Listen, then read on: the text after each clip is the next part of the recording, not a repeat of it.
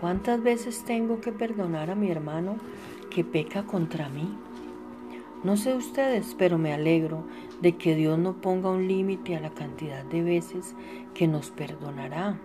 Independientemente de cuántas veces fallemos y nos quedemos cortos, Él continúa demostrando su amor por nosotros al perdonarnos y darnos la bienvenida una y otra vez. Pero no es sorprendente cómo estamos dispuestos a seguir recibiendo el perdón de Dios y sin embargo cuán poco queremos perdonar a los demás.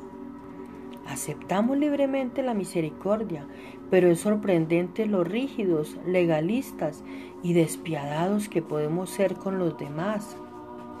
La conclusión es esta, como personas a las que se les ha perdonado mucho, es importante que aprendamos a compartir ese mismo perdón con los demás.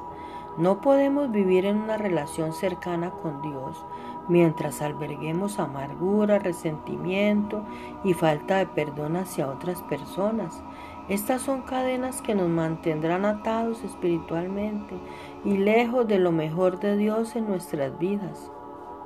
No hay personas que te han lastimado y te resulta difícil perdonarlas.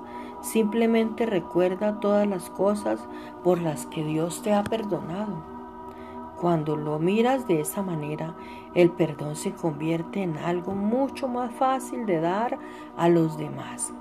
La misericordia de Dios nos ayudará a hacer fácilmente las cosas que de otro modo serían muy difíciles.